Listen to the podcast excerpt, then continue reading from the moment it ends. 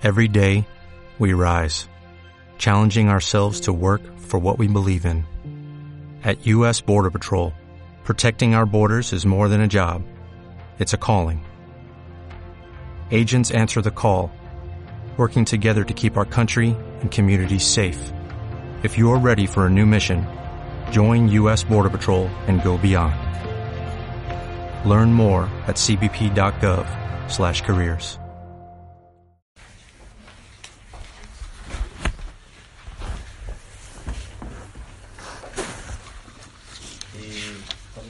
vamos a lectura en el versículo 6.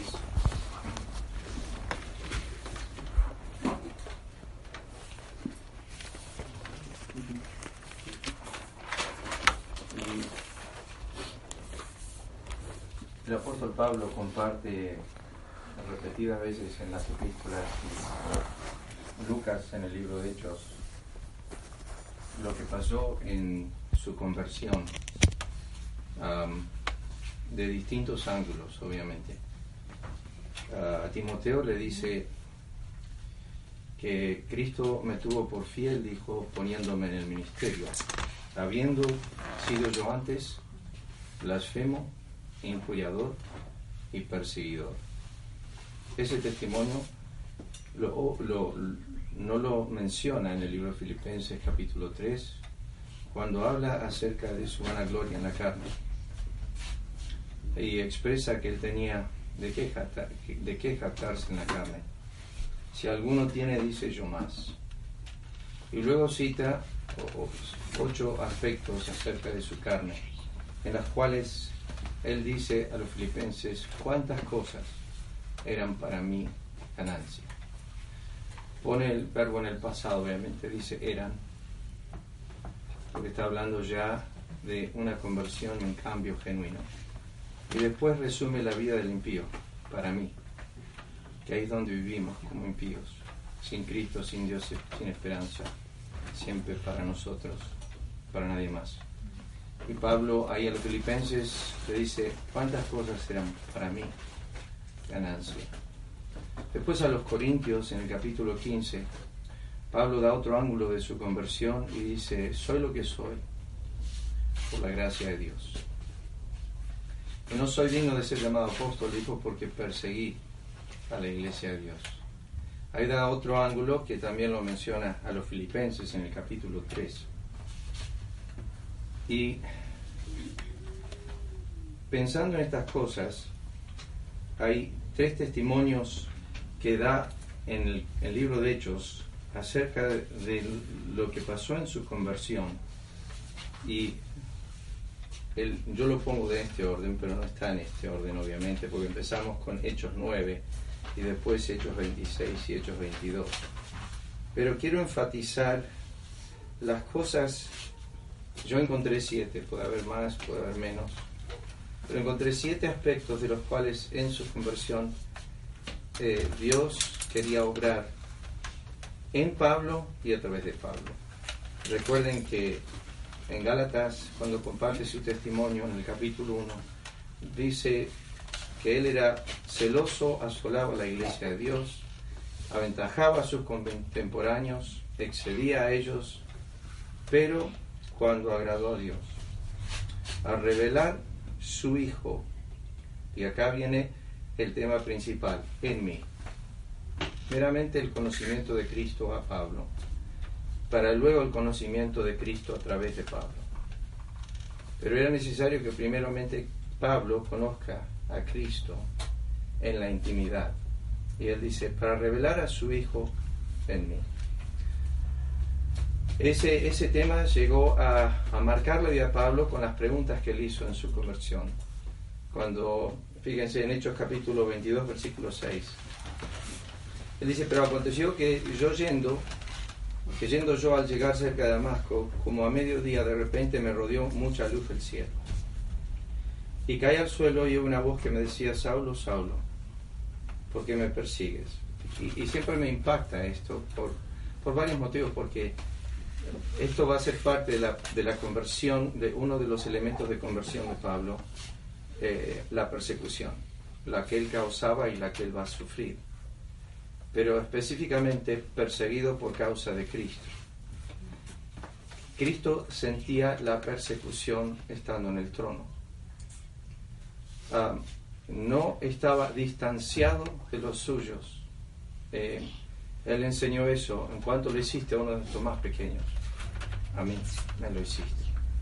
Entonces, cuando Cristo le habla a Pablo en este momento, le habla de un sufrimiento que él está teniendo.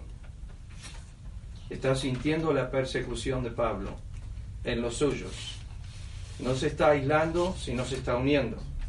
Hay un mismo sentir.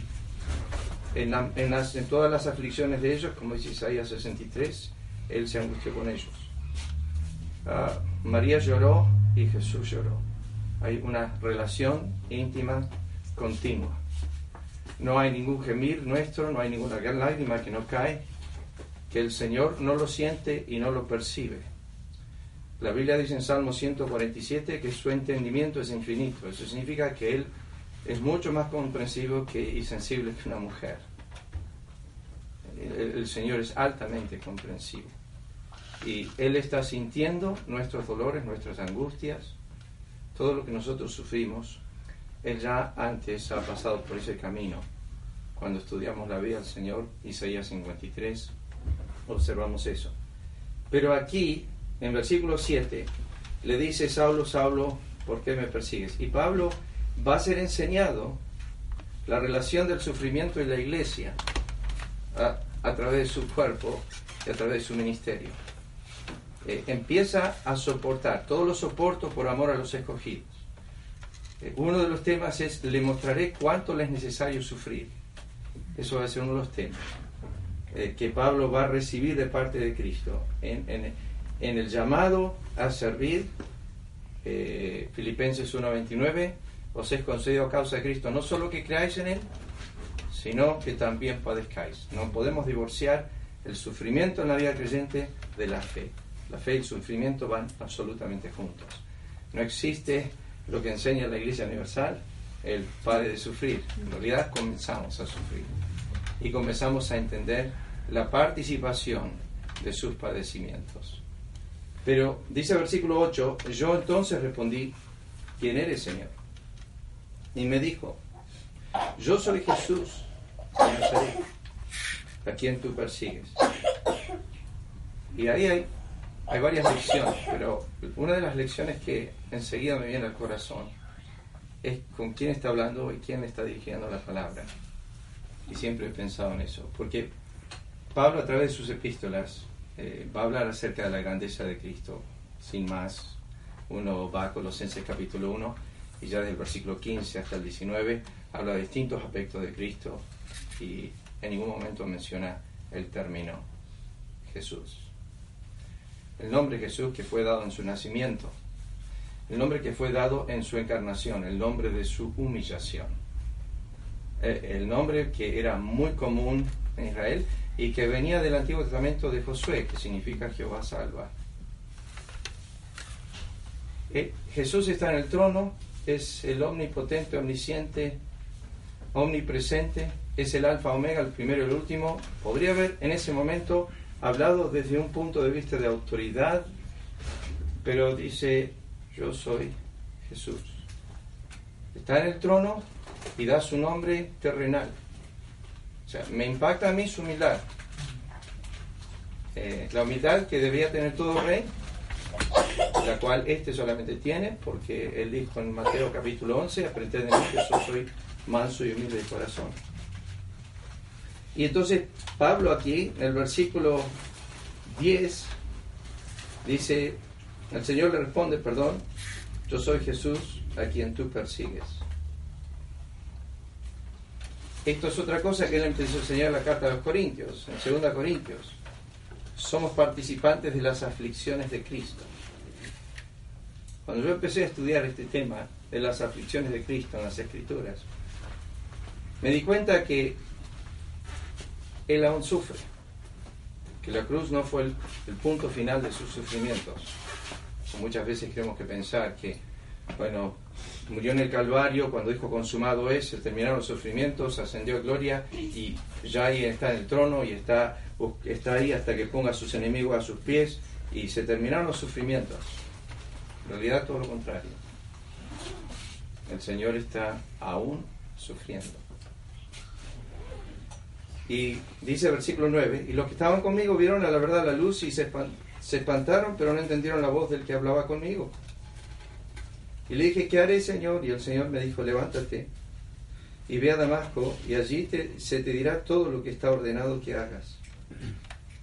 Y como yo no veía causa de la gloria de la luz, llevado de la mano por los que estaban conmigo, llegué a Damasco. Entonces uno llamado Ananías, varón piadoso según la ley, que tenía buen testimonio de todos los judíos que allí moraban, vino a mí. El relato de, Lucas en capítulo 9, de hecho, dice algo diferente. Hay una conversación entre Cristo y Ananías. Están hablando de esto. Y, el Señor le dice, Ananías, quiero que vayas a ver a uno que se llama Saulo. Y escuché a un predicador una vez decir Ananías miró hacia arriba y miró al Señor y dijo, pero este es el que mata gente. Este es el que pone presos. Y el Señor dice, sí, justamente quiero que vayas a ver. Y lo interesante de esto es que el corazón de este discípulo, cuando estudiamos los motivos por los cuales Dios llama a, a Saulo de Tarso, le dice algo que puede ser hiriente para nosotros en esa hora. Le dice a Ananías, que era un discípulo ahora en este momento sumiso, no conocemos mucho más de Ananías de lo que tenemos en el relato de su testimonio, después desaparece la escena bíblica, pero escucha al Señor decir, instrumento escogido es este. ¿Sos discípulo de Cristo? Este es un hombre impío. Este está entrando a la conversión, si ya está convertido o no está conociendo a Cristo, recién empieza, y Cristo le dice a Ananías, este es un instrumento escogido. ¿Cómo se sentía Ananías? ¿Y yo qué soy? Este es un instrumento escogido. Y fíjense la palabra que le trae, siglo 3. Acercándose me dijo, hermano Saulo, recibe la vista.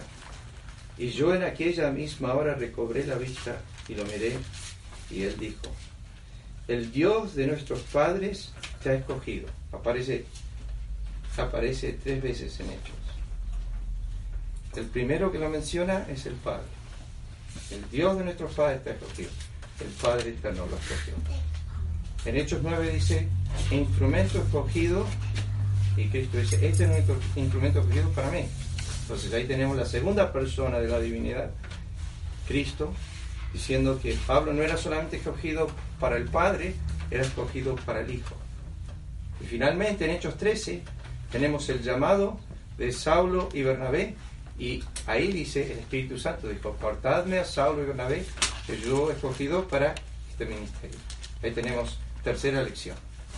O sea, Pablo fue escogido por el Padre, fue escogido por el Hijo y fue escogido por el Espíritu Santo. Cada lección era diferente. Cada lección tenía un distinto propósito. Y el Señor estaba obrando su elección en Pablo. Le dice escogido. Me gusta eso porque fíjense el versículo 14 dice, el Dios, de nuestros padres que ha escogido. Ustedes ya conocen.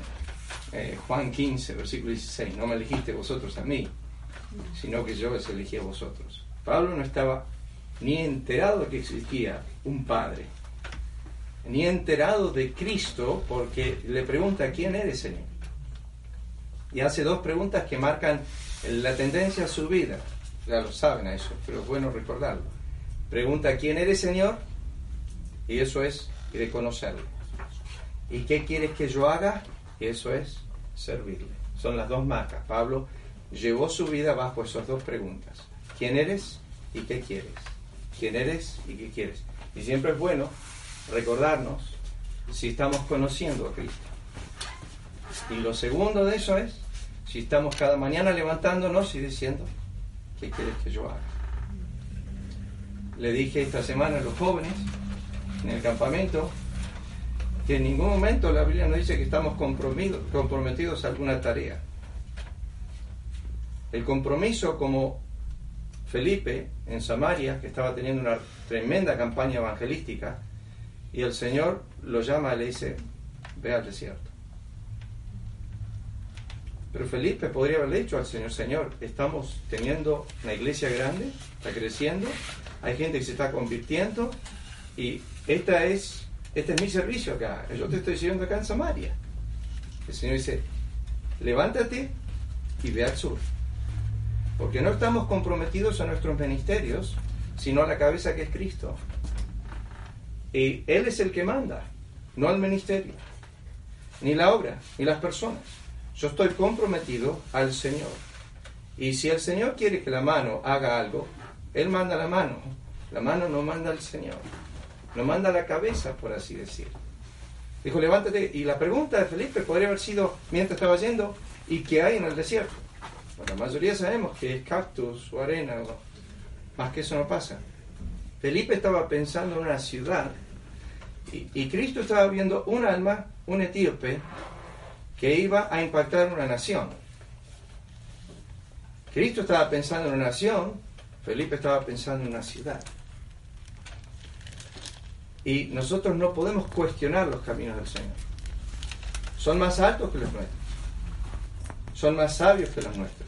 Y cuando Él me llama a hacer su obra, su tarea, sea la más minuciosa o lo más excelente, debo entender y comprender que Él tiene un propósito mucho más sublime que el mío. Y que cuando Él me llama a hacer su voluntad, esa voluntad es perfecta, es agradable, es buena. Y yo debo, aunque no la entienda en el momento, como dijo Cristo, lo que hago ahora no lo entiendes, lo entenderás después. Lo que yo estoy haciendo ahora en tu vida, o lo que te estoy pidiendo hacer ahora, no lo entiendes, pero lo vas a entender más adelante. Y vas a decir con José mirando hacia atrás, porque siempre tenemos perfecta visión con el espejo mirando atrás, nunca hacia adelante, siempre hacia atrás. 2020 tenemos mirando hacia atrás siempre. José dijo, lo que vosotros pensasteis para mal, Dios lo caminó para bien, para ver lo que vemos hoy. O sea, ahora entiendo lo que estaba haciendo Jehová con su mano. Predicador norteamericano años atrás, vean Samuel, aunque no podamos entender el movimiento de su mano, siempre debemos confiar su corazón. Y aunque yo no pueda entender cómo Jehová está moviendo en mi vida, debo siempre confiar su corazón porque Él es sabio y siempre es bueno. Y todas las cosas, como dijo Pablo, nos ayudan a bien. Pero fíjense ahí en versículo 14. Él dice, el Dios de nuestros padres, yo no sé cuándo empecé, ah, sí, 44. Te dije media hora. Vamos a ver cómo hacemos. Yo siempre miento en esto, pero bueno. Versículo 14. Dice, el Dios de nuestros padres te ha escogido para que conozcas su voluntad este conocimiento de la voluntad de Dios, entiéndanlo, queridos hermanos, no, no es meramente particular, sino va a ser a la iglesia. Él va a ser el instrumento comunicador de la voluntad de Dios a la iglesia. Él va a recibir la inspiración divina para compartir tremenda doctrina a la iglesia. En realidad casi, yo tenía un profesor en el instituto que siempre me decía, que casi toda la doctrina que la iglesia necesita están en las epístolas de Pablo, sin descartar Juan o Pedro, o aún el libro de Hechos, Lucas, sin descartarlos. Pero si queremos conocer en lo que se concentra el Espíritu Santo, y esto lleva más profundidad aún, porque si yo leo Mateo, Marcos, Lucas y Juan, y quiero conocer algo de la redención ahí, no lo encuentro. Lo que encuentro en Mateo, sufrimientos físicos, Marcos, sufrimientos físicos, Lucas, sufrimientos físicos. Encuentro en Juan, sufrimientos físicos. Algunas que otras expresiones, las siete expresiones de Cristo y sus palabras en la cruz, pero mayormente el énfasis de los evangelios es las pasiones físicas que sufrió el Señor. Lucas hasta va con más detalle siendo médico a decir que en, en Getsemaní le caían como grandes gotas de sangre, que para aquellos que son médicos saben el término ese tiene que ver con hematidrosis. Y de ahí el Señor sufre aún más porque eleva el sistema nervioso central a punto que el dolor es externo. Y, el, eh, y Lucas nos da ese detalle, siendo médico, que el Señor tuvo tal agonía que bueno, elevó su dolor, así que ahora cada golpe, cada cachetazo, cada, cada arrancada de barba, como dice, dime, dime mejillas a los que me mesaban la barba, habrá sido un dolor insoportable. Salmo 22 nos da los dolores físicos y Salmo 69 nos da dolores físicos y otros salmos, Isaías 53 nos habla de algunos dolores internos porque recuerden que en el sacrificio del Antiguo Testamento estaba el altar, estaba el sacrificio que se hacía expuesto, el que se veía, y después estaba el que se metía en el horno. Nosotros vemos en los evangelios, el que vemos es el expuesto, pero en las epístolas empezamos a ser enseñados del sufrimiento interno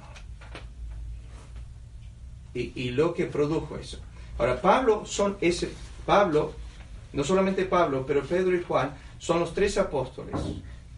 Un apóstol de conocimiento que fue Pablo, un apóstol de actividad que fue Pedro y un apóstol de intimidad que fue Juan. Se examinaban el animal así, se examinaba su cabeza, se examinaban su interior y se examinaban sus pies. Cristo tomó tres apóstoles para examinar el cordero. Pablo miró su cabeza, dijo, no conoció pecado.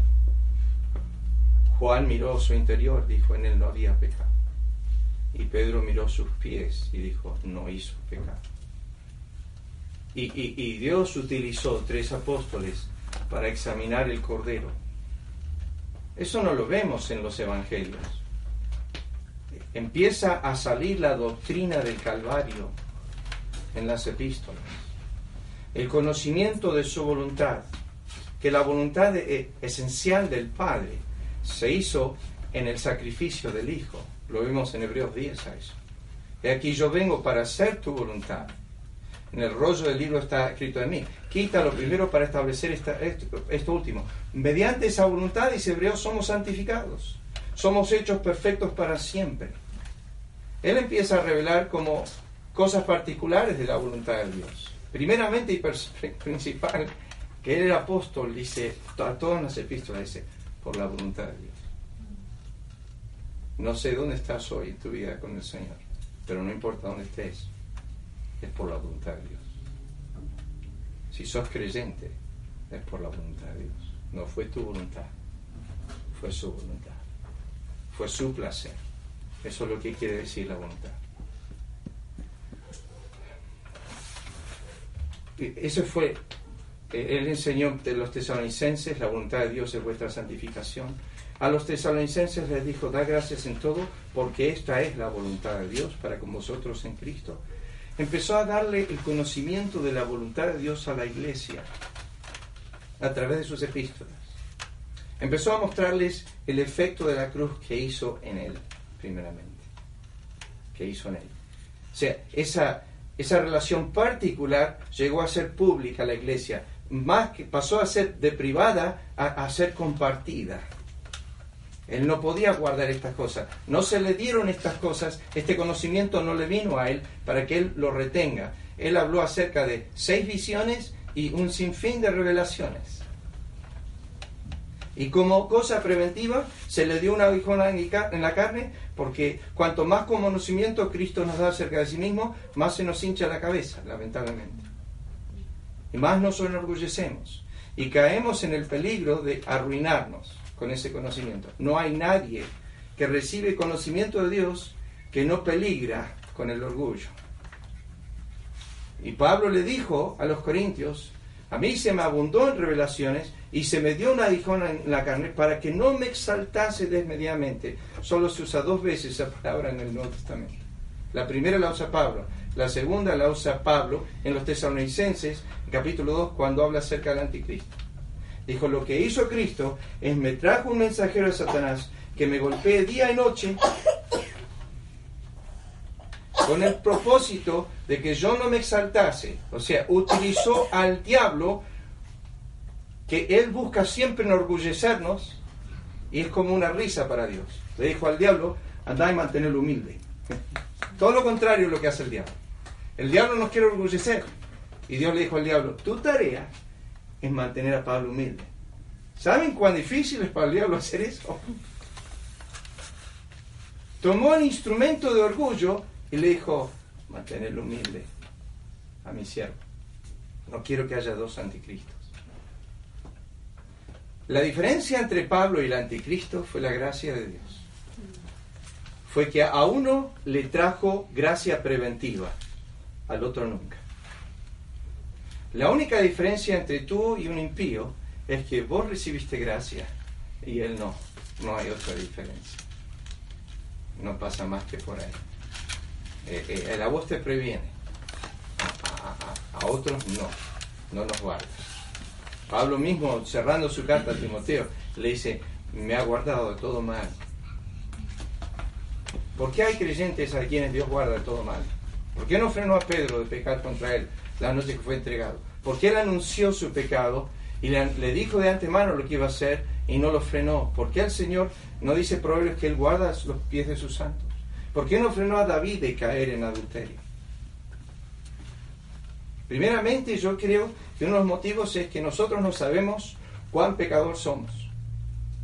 Cuando el Señor abre la puerta un poco y no nos pone ningún tipo de cerco a nuestro pecado, somos peor que el demonio de Tasmania. Llegamos como David a cometer un homicidio, un adulterio, matamos gente por demás. El orgullo de David mató más gente que su adulterio. Que al final de su vida cometió orgullo y 70.000 murieron por eso. En lo que es el adulterio, homicidio, más o menos 38 a 40 personas murieron. Pero bueno, el Señor nos permite caer, como hizo con David o con Pedro, para que nunca más confiemos en nosotros mismos. Y Pablo, no sabemos quién era su mensajero de Satanás, algunos han hablado de una enfermedad o lo que sea. La palabra que lo utiliza en el griego es una estaca, no es una espina, es una estaca.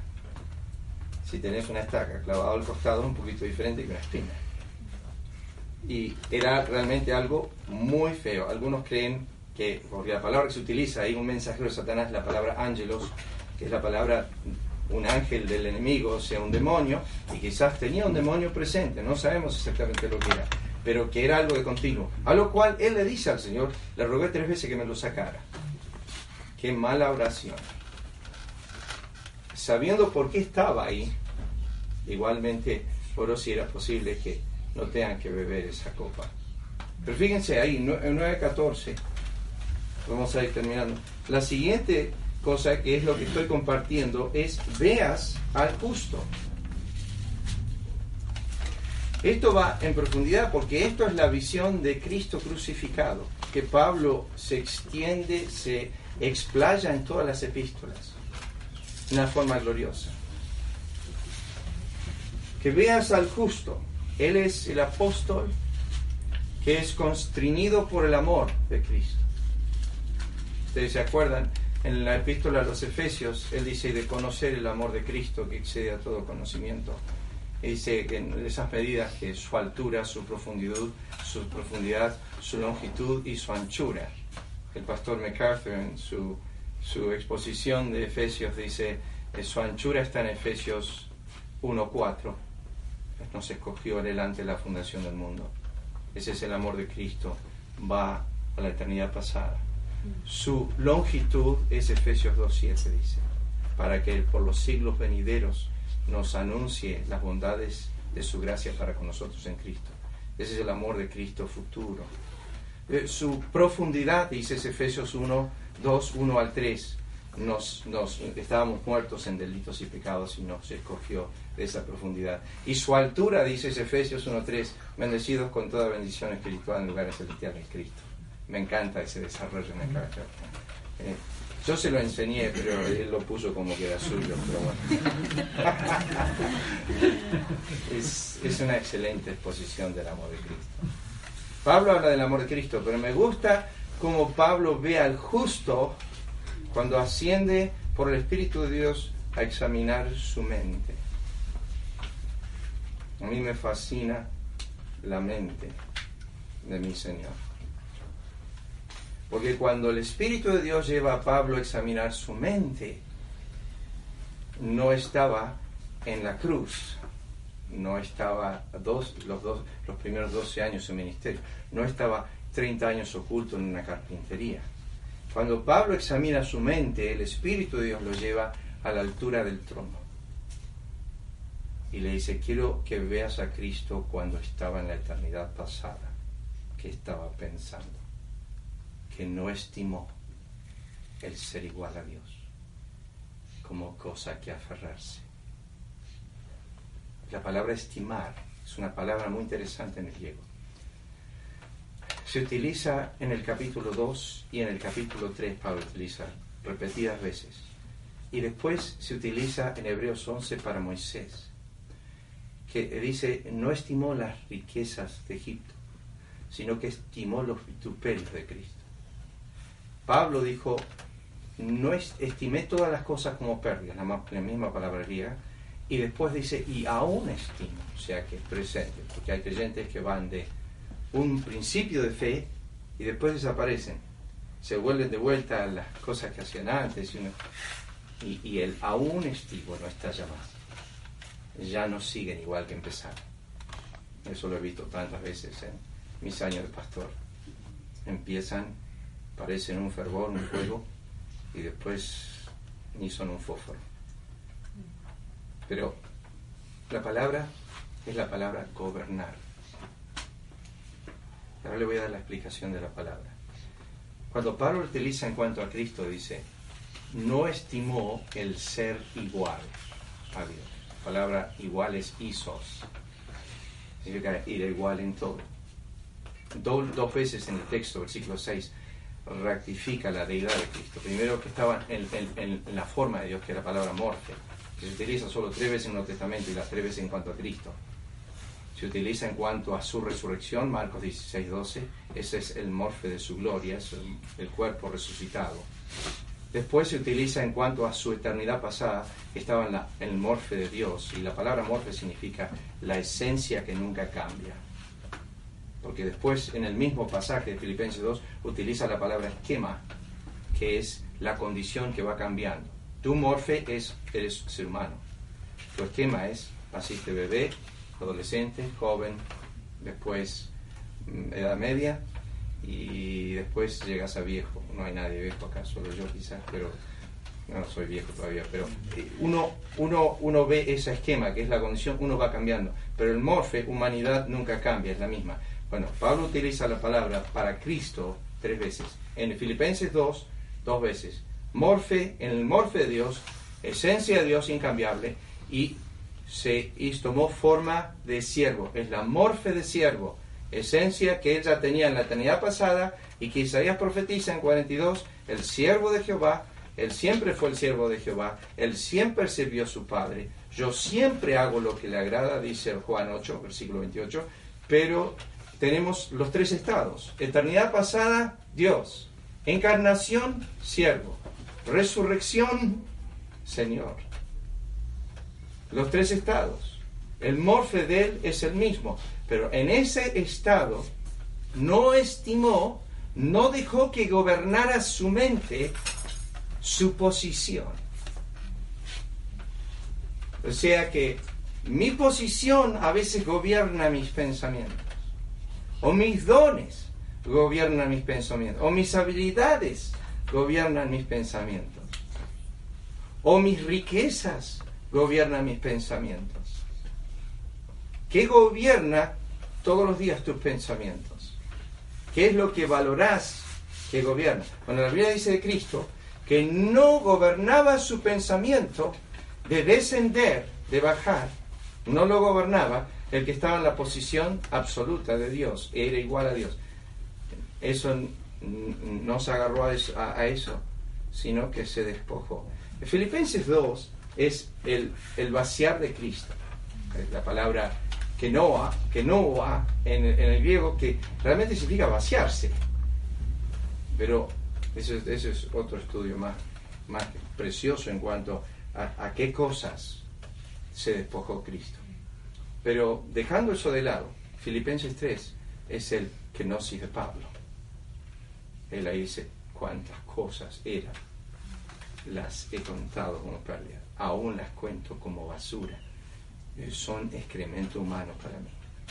Si tú miras al mundo del presente y miras todas sus posesiones y toda su gloria, ¿Ha llegado Cristo a tener tanto valor que comparado con Él pasa a ser excremento humano? ¿O sigue teniendo valor?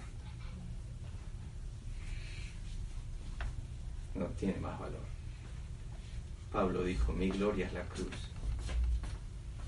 Donde Él bajó es donde yo quiero vivir siempre. Ahí. Porque cuando Él bajó, Él dejó no las riquezas inciertas, Él dejó las riquezas verdaderas. Él se vació de lo real, genuino y verdadero.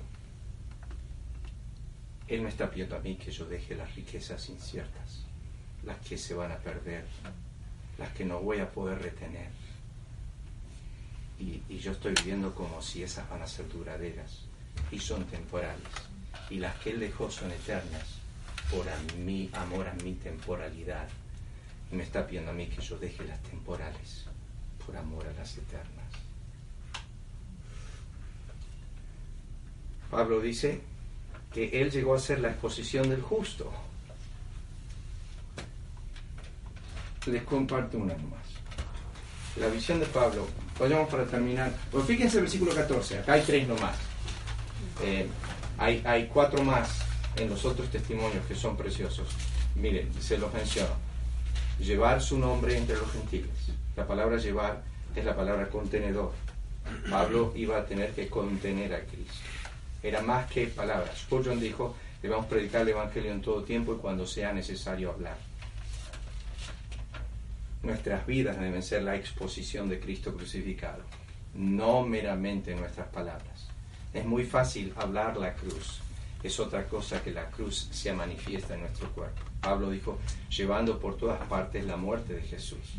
Cuando dice eso en 2 Corintios 4:11, está apuntando hacia el Antiguo Testamento, hacia el arca del testimonio, que era llevada por dos sacerdotes, sobre sus hombros, que separaba el arca, que era la gloria de Dios, de la carne, que era el hombre, y estaba separada por dos pedazos de madera que estaban en el arca. Cristo dijo, cualquiera que quiere venir en pos de mí, debe tomar esos dos pedazos de madera, la cruz, y ponérsela sobre el hombro y seguirme. Si quieren magnificarme a mí y humillarse así, lo que debe haber entre ustedes y yo es una cruz. Es una cruz, es una muerte. Y, y, después dice, le mostraré cuánto le es necesario sufrir. Eso va a llevar la vida de Pablo toda su vida y cómo sufrió ese hombre. Pero Cristo le mostró quizás un 0,0,0% de lo que él sufrió en el Calvario. Yo, yo nunca voy a saber cuánto él sufrió y cuánto se humilló, porque yo no sé cuán alto es. Cuando, si yo supiera cuán alto es mi Señor, sabría cuánto bajó. Yo, a mí se me pide bajar, pero yo ya estoy en el polvo, yo soy polvo. Yo soy barro. Yo soy simplemente hierba. A mí cuando se me pide bajar, no tengo que humillarme mucho porque ya estoy ahí. Alguien dice, tenés que humillarte. Y ya estoy en el polvo. Ya soy barro. ¿Cuánto más me puedo humillar? Pero mi Señor estaba en gloria. Era, era y es Dios. Y de repente lo veo envuelto en carne y está vestido y, tapó su gloria de tal forma que cuando era invisible en el Antiguo Testamento, era visible a su creación. Él pisaba el monte y humeaba. Él se paró sobre las aguas del Jordán y temblaron. Se paró sobre el mar rojo y temblaron. Su invisibilidad era visible. Y cuando se hizo visible a nuestros ojos, absolutamente se hizo visible a su creación porque en el mundo estaba el mundo por el fuego y el mundo no lo conoció. Se humilló en reconocimiento. Dejaron de saber quién era, porque se vistió de nuestra carne, de nuestros huesos. Tremendo como era él. Después, después en Hechos 26 le da dos cosas más. Le dice, quiero que seas un ministro y un testigo. La palabra ministro es una palabra hermosa solamente dos veces en el Nuevo Testamento, es la palabra remar. Que se utilizaba, ¿se acuerdan los barcos de, Roma? Los remeros que estaban abajo para la guerra, como la película Ben Hur, y arriba estaba el que mandaba con el tambor, la película muestran. Los remeros eran dos clases de personas, esclavos y presos, y no se sabía quiénes eran. Cristo dijo, quiero que seas un remero. Ese va a ser tu ministerio, remar. Vas a servir al Señor en lo que te mande, sin reconocimiento, sin que nadie sepa quién sos. Quiero que remes. Ese va a ser tu ministerio, remar. Y vas a ser testigo mío. Pues cerramos con esto. Vayan a Romanos, el capítulo 3, un momento.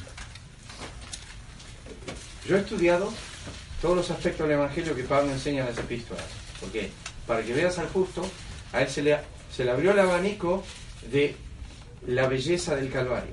Eh, yo siempre digo, el Calvario es como un diamante, tiene muchos lados. En Romanos solo mira un lado, la justicia de Dios en el Evangelio. Eso es una.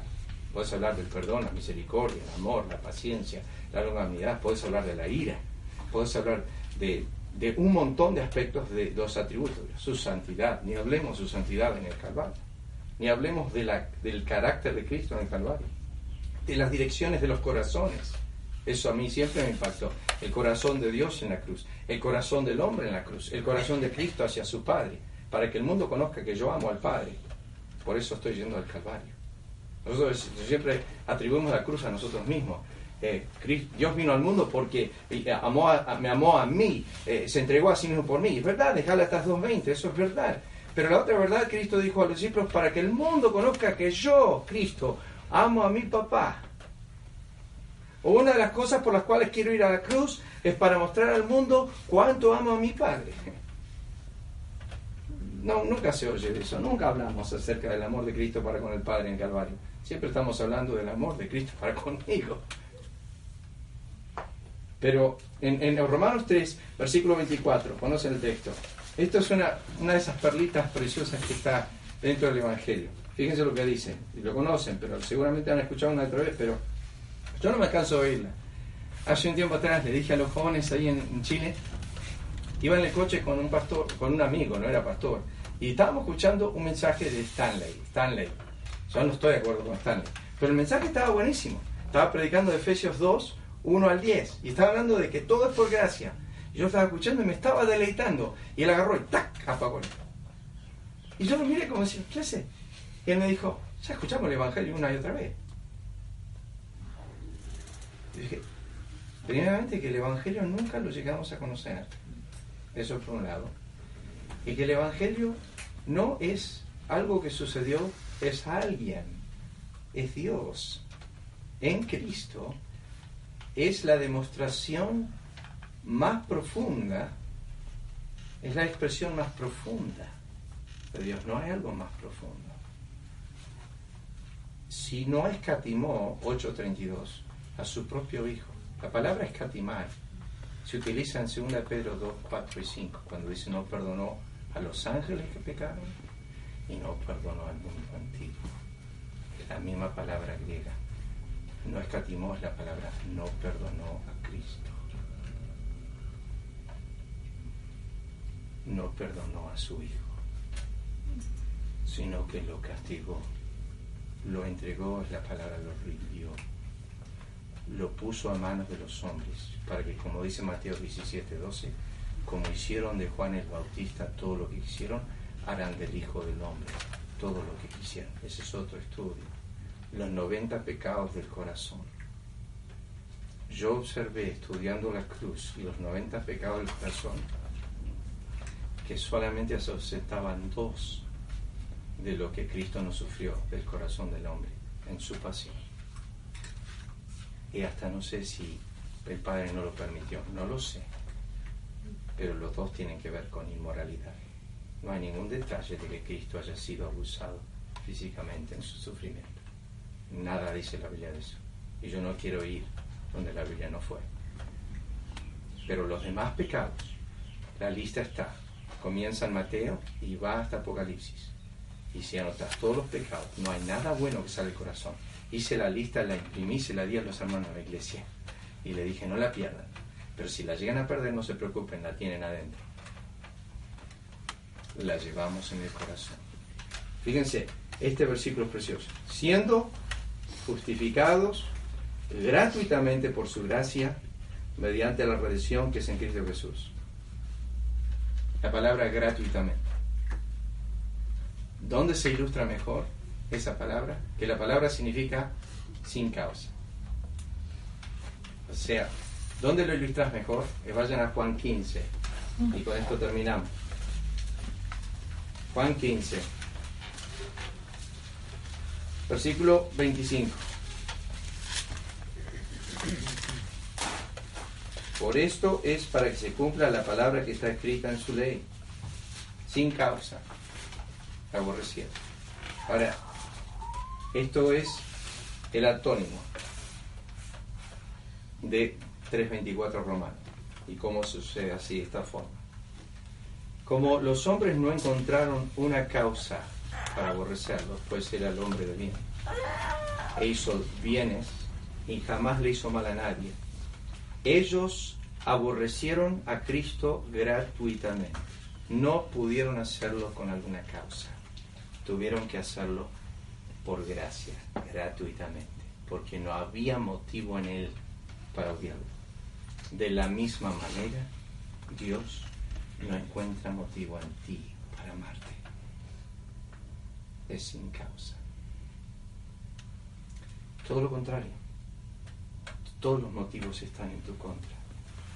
Eres merecedor del peor juicio, pero te ama sin causa. Es gratuitamente. Por ende, si te amó sin causa, no hay causa por lo cual deje de amarte. Porque todas las causas que tú tienes siempre estuvieron a tu contra. Y David lo dijo en Salmo 103. No hizo con nosotros conforme a nuestros pecados sino tan alto como los cielos están sobre la tierra, ha sido su misericordia. ¿Cuándo se va a romper eso? Lo enseñaba la iglesia de siempre, en la iglesia de 6 a 100. ¿Cuándo se va a romper ese pacto? Bueno, déjame decirte que es muy fácil de romper. El pacto de las seguras misericordias de David es muy fácil de romper. Dios nos dio la fórmula de cómo perder tu salvación y cómo hacer Dios para desecharte para siempre una vez habiéndote escogido. La fórmula es esta. Si tú puedes, dice Dios, medir los, desde la tierra al cielo arriba, esa medida, y si tú puedes romper mi pacto con el día y con la noche, o sea que no haya más día, apagar el sol y apagar el brillo del sol sobre la faz de la luna para que no brille noche, entonces yo desecharé a mi pueblo por todo lo que han hecho. Si alguien acá lo puede hacer, entonces puedes romper el pacto de Dios que tiene con tu alma. Pero no creo que haya nadie que pueda medir la altura de los cielos, ni hay nadie que pueda dominar el día y la noche y que cambie. Entonces, cero preocupación. es bastante seguro. Y Dios lo hizo para que la mano más alta no pueda extenderse a tratar de apagar el sol. Yo digo, es imposible. Eh, si vos podés romper mis pactos con el día y la noche, entonces yo desecharé a mi pueblo por todo lo que han hecho. O sea, nos dicen 14.4, los amaré de pura gracia. Su amor no depende de tu forma de ser, sino de su amor. Por eso siempre lo comparto y termino con esto. Es como el latido corazón, una persona muerta y una persona viva. La línea de Dios es recta, está acá arriba. Dice, con amor eterno te ama. siempre igual. La, la línea mía es como el corazón que late continuamente. Un día estoy bien, un día estoy mal. Un día tengo comunión, un día no. Hoy leí y mañana, y pasa mañana pasado, no leí nada y sigo así. Y lo que encuentro es que su amor siempre es el mismo, si estoy en comunión o si no estoy en comunión, porque Él me amó con amor eterno, por ende, no importa mi conducta como sea, Él siempre me sigue amando igual. ¿Es? Él tiene una línea recta, Él me ama con amor eterno. Y yo hoy lo amo y él dice gracias y ah, no, no Señor, no tanto y él sigue amándome igual porque él es el mismo, él es inmutable. Tenemos que dar gracias a Dios que nos amó con su amor y no con el tuyo y el mío. Muchas gracias, hermano. Eh,